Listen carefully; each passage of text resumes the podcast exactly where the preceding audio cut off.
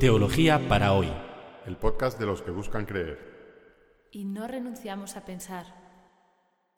Una producción de la plataforma Acoger y Compartir.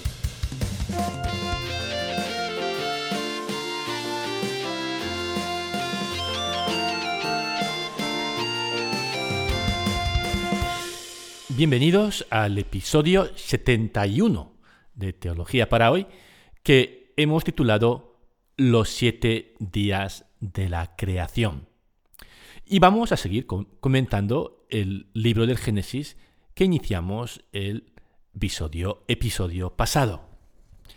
En el episodio anterior comentamos el comienzo del relato de la creación según el libro del Génesis. Vamos a repetir esos cuatro versículos que ya leímos la semana pasada.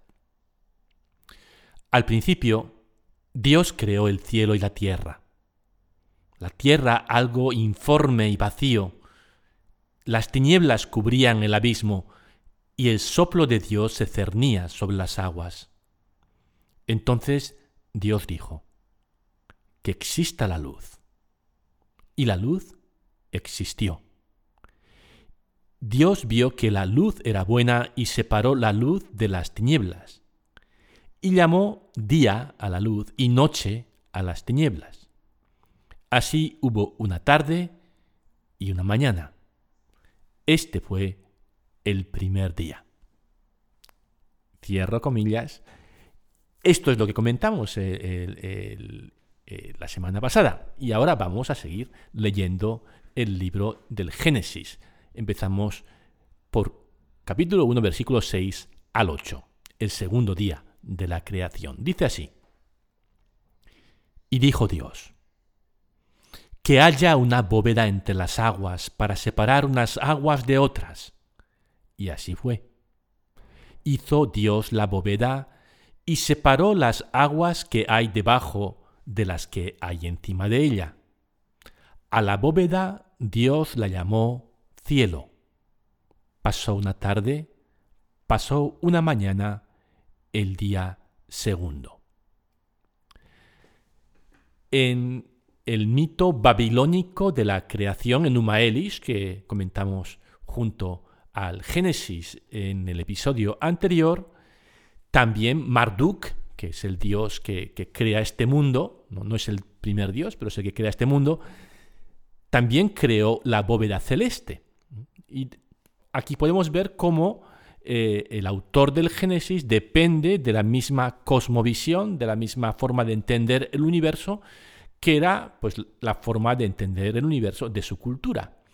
Y ellos pensaban que el cielo era una bóveda, ¿eh? una bóveda como las bóvedas que construyen los arquitectos, eh, una, especie de, no sé, de, campana, ¿no? La tierra es plana y hay como una, semi, una semiesfera, una bóveda que cubre este plano y esa bóveda es el cielo. Y este cielo aguanta, tiene agua por encima eh, y, de vez en cuando, pues como cuando los vecinos se dejan, el vecino de arriba se deja el grifo abierto, eh, se filtra por el techo y se filtra por la bóveda y es lo que vulgarmente llamamos lluvia. ¿eh? Así que bueno, pues vemos que el autor del libro de Génesis no es, bueno, pues copia, copia de lo que, reproduce aquello que era una creencia normal, y es que era en esa cultura, y es que el cielo es una bóveda. La diferencia, y esto es, esto es el valor que tiene comparar, comparar la Biblia con los textos de, su época, y es que, bueno, pues se ven las continuidades, ¿no? Se ven que, en qué se parece, y en qué eh, la Biblia simplemente copia lo que hay o reproduce lo que hay en su ambiente y, qué es lo que afirma. ¿no? Se, ve el contraste muy bien de qué es lo original del relato bíblico. Y lo original del relato bíblico es que en el Enuma Elish, en el mito babilónico, Marduk mata a Tiamat. Tiamat es la, es la madre primordial y del cadáver de Tiamat construye la bóveda del cielo.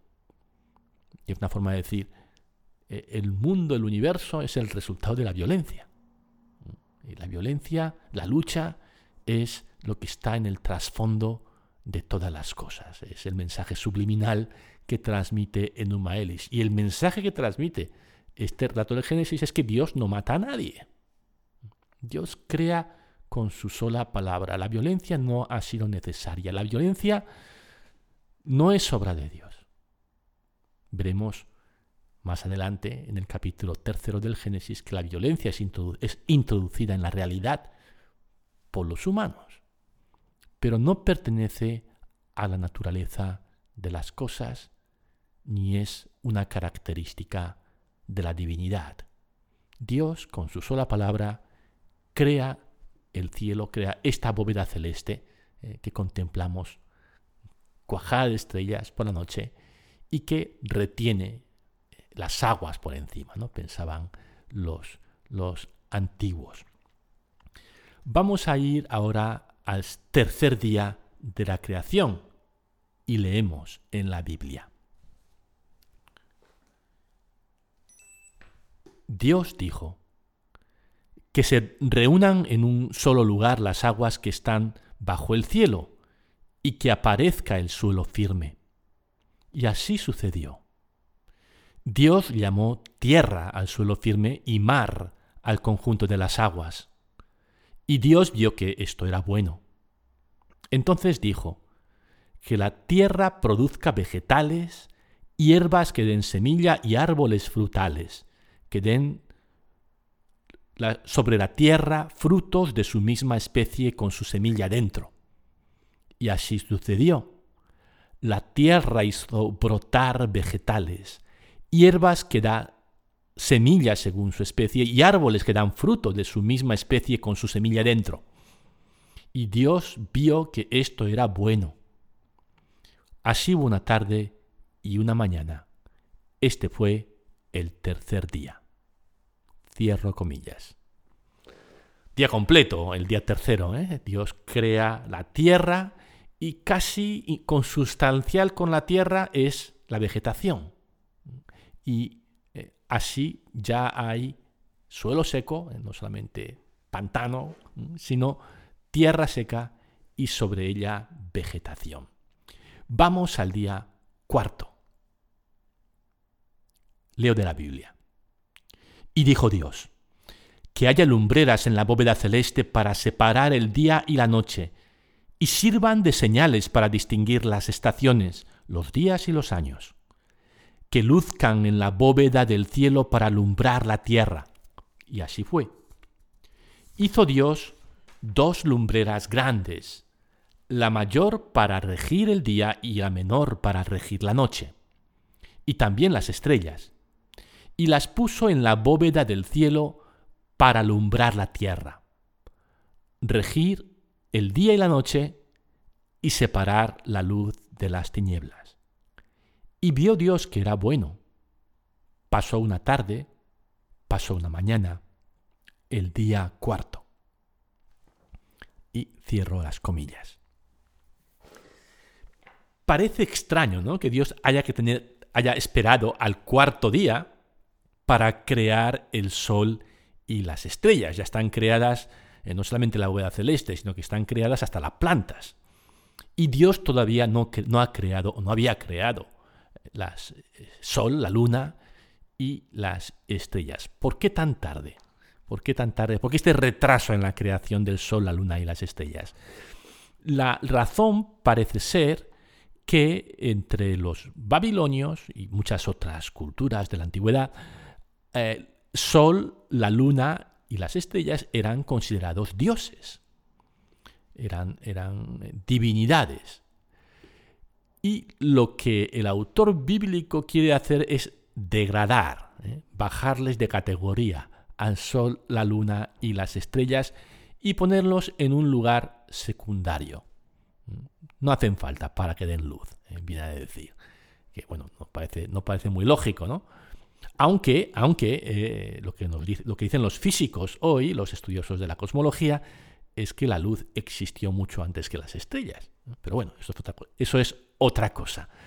Eh, eh, la razón por la que el autor bíblico pospone la creación del Sol y las estrellas es justo para decir que, bueno, que no son tan importantes y que están ahí para marcar el calendario, el calendario litúrgico, obviamente judío, que están al servicio de la vida litúrgica eh, del pueblo y no son, no son divinidades. Seguimos leyendo. Quinto día de la creación. Dios dijo, que las aguas se llenen de una multitud de seres vivientes y que vuelen pájaros sobre la tierra por el firmamento del cielo. Dios creó los grandes monstruos marinos, las diversas clases de seres vivientes que llenan las aguas deslizándose en ellas y todas las especies de animales con alas. Y vio Dios que esto era bueno. Entonces los bendijo Dios, diciendo, Sed fecundos y multiplicaos, llenad las aguas de los mares, y que las aves se multipliquen sobre la tierra. Así hubo una tarde y una mañana. Este fue el quinto día. Cierro comillas, quinto día, la creación de los animales acuáticos y de las aves. Vamos al sexto día. Vuelvo a leer de la Biblia. Y dijo Dios, produzca la tierra seres vivientes por especies, ganados, reptiles y bestias salvajes por especies. Y así fue. Hizo Dios todas las bestias salvajes y los ganados y los reptiles del campo según sus especies. Y vio Dios que era bueno. Entonces dijo Dios, hagamos al ser humano a imagen, según nuestra semejanza, para que domine sobre los peces del mar, las aves del cielo, los ganados, las bestias salvajes y los reptiles de la tierra. Y creó Dios al ser humano a su imagen. A imagen de Dios lo creó, hombre y mujer lo creó. Y los bendijo Dios diciéndoles, Creced y multiplicaos, llenad la tierra y sometedla, dominad sobre los peces del mar, las aves del cielo y todos los animales que se mueven por la tierra.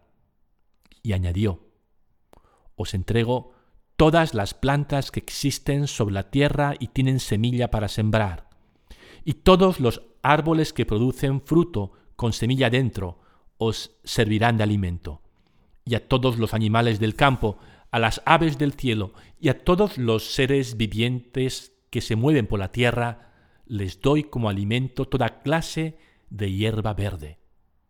Y así fue. Vio entonces Dios todo lo que había hecho y era muy bueno. Pasó una tarde, pasó una mañana, el día sexto.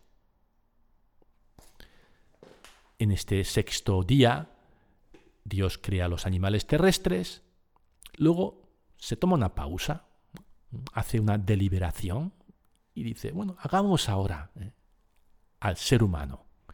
Y la palabra que encontramos en el texto hebreo es Ha-Adam. Ha-Adam, Ha es el artículo, Adam es el ser humano, el hombre y la mujer. Eh, hagamos al ser humano. Ha-Adam. Adam no es un nombre propio en hebreo, no es como en español. Adán es un nombre propio, en hebreo no, en hebreo es simplemente el nombre común para designar al ser humano, hombre y mujer.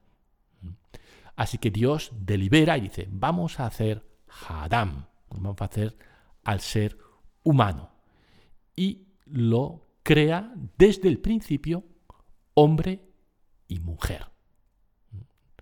Cuidado con confundirse con el siguiente relato de la creación, que ya lo explicaremos en su día. En este primer relato de la creación, Dios crea simultáneamente al hombre y a la mujer. Y hombre y mujer son imagen de Dios.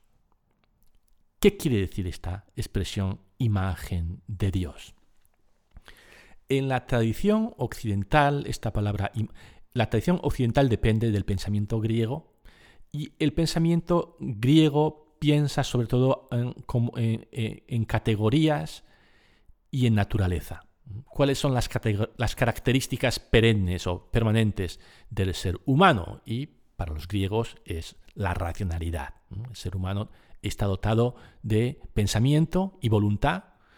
Así que en la tradición occidental, cuando se ha leído aquí imagen de Dios, pues eh, lo que se ha leído es, bueno, el, el ser humano tiene razón, tiene inteligencia y voluntad como Dios. Por eso es su imagen. Esta ha sido la tendencia de interpretación, tradición de interpretación en el mundo occidental. La Biblia en su origen no pertenece a ese mundo occidental. Y en la mentalidad hebrea, ser imagen, también en, en la de otros pueblos de la antigüedad, es ser representante de. Así que lo que este texto quiere decir en su versión original es que el ser humano es puesto sobre la tierra como el representante de Dios. Dios delega en el ser humano el gobierno de el universo. Los animales, las plantas y hasta en cierta medida el resto de los animales o de los seres inanimados del, del cosmos. El ser humano hace las veces de Dios sobre la tierra. Es su imagen, su presencia, su representante en este mundo, en esta creación de Dios. Otra cosa que hemos podido notar en este texto que hemos leído, que una vez terminado la creación, con todos los animales y el ser humano como eh, la cúspide, la, el, gran, la, gran obra, maestra final de, la creación, Dios eh, impone o manda a todos los animales que sean vegetarianos. Dios no quiere que haya sangre, que haya violencia, en su, en su paraíso. Y de entrada impone este régimen vegetariano. Animales, todos los animales, incluso los que ahora, eh, después, se han hecho eh, carnívoros, como el león, pues entonces comían hierba. Eh, tenían este régimen vegetariano. Porque esta tierra no es una tierra violenta. No ha sido creada como un lugar de muerte o de lucha, sino como un lugar bueno, ¿eh? que es lo que Dios repite cada vez que crea, cada vez que crea, da, un paso más en esta creación, dice, y vio Dios que era bueno. Y finalmente cuando crea al ser humano dice, y vio Dios que era muy bueno. Estos son los dos, dos grandes mensajes, uno de los grandes mensajes de, este texto, que la tierra es buena, que el mundo es bueno, que Dios no nos ha creado aquí eh, para, como en el caso del Enuma Elis, Marduk crea al ser humano para que haga el trabajo que no quieren hacer los dioses. Eh, tú has sido creado para trabajar. Y además el mundo es un lugar violento. Eh, así que mm, tú baja la cabeza y obedece y trabaja. Es el mensaje que está detrás del Enuma Elis. Y la Biblia no, la Biblia dice, no, no, el mundo es un lugar bueno para que tú seas feliz. ¿Y, qué pasa con la violencia? Bueno, eso, eso se explicará más tarde, pero de entrada lo que la Biblia dice es, y vio Dios que era bueno. Y cuando crea el ser humano, hombre y mujer, dice, y vio Dios que era muy bueno. Dios crea un mundo bueno. Vivimos en un mundo hermoso, en un mundo creado para que los humanos podamos ser felices. Aún hay algo más hay, algo más en este relato de la creación. Voy a leer eh, los últimos versículos de, este, de este relato ya en el capítulo segundo del libro del Génesis. Así fueron terminados el cielo y la tierra, y todos los seres que hay en ellos. Cuando llegó el séptimo día, Dios había terminado su obra y descansó el día séptimo de todo lo que había hecho. Bendijo Dios el día séptimo y lo consagró, porque en él había descansado de toda su obra creadora. Este fue el origen del cielo y de la tierra cuando fueron creados. Cierro comillas y así termina el primer relato de la creación el séptimo día Dios descansó. Y por eso el séptimo día también nosotros descansamos. según el Enuma Elis, hemos sido creados para trabajar. Y la Biblia dice, no, no hemos sido creados para trabajar. Hemos sido creados para disfrutar. Así que uno de cada siete días no trabajamos. Y esto fue una innovación radical en ese momento de, la cultura. Y, podríamos decir medio en serio, medio en broma, que eh, este texto y la Biblia eh, hace dos grandes contribuciones al patrimonio cultural de la humanidad. La primera aportación, obviamente, es que solo hay un Dios, creador del cielo y la tierra, una idea nueva ¿eh? que los judíos, o a través de los judíos, el Señor revela. O si uno no es creyente, dirá que los judíos inventaron. Pero eh, que, que, aparece, en cualquier caso, en el exilio babilónico y que no existía antes. Esta idea de un único Dios creador del cielo y de la tierra. Esa es la primera, la primera gran contribución de este texto y de la Biblia, el monoteísmo. ¿Cuál es la otra gran contribución? El fin de semana. Y si uno es importante, obviamente, el otro también. Y de hecho, eh, la idea de que hay que descansar un día de cada siete ha sido una de las ideas que, bueno, más éxito han tenido en la historia, ¿no? en, los últimos, eh, en los últimos siglos hasta los ateos ¿eh? descansan los domingos. Y muchos sábados y domingos, porque hemos, eh, en, Europa y en otros sitios hemos aumentado de, un día a la semana a dos, lo cual está muy bien. Esto es también una invención de estos refugiados judíos en Babilonia, que hay que descansar un día a la semana.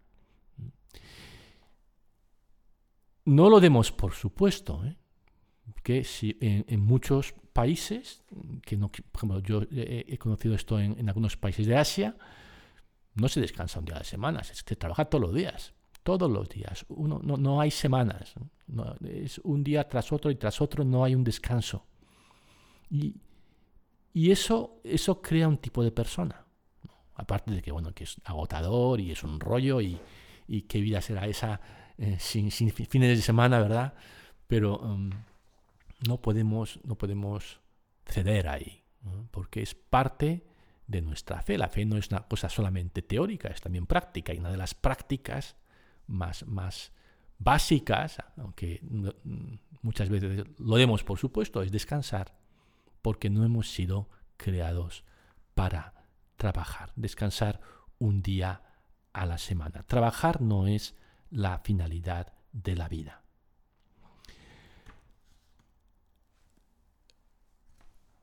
Lo que caracteriza el monoteísmo bíblico es que Dios crea el universo, que el universo es una creación de Dios.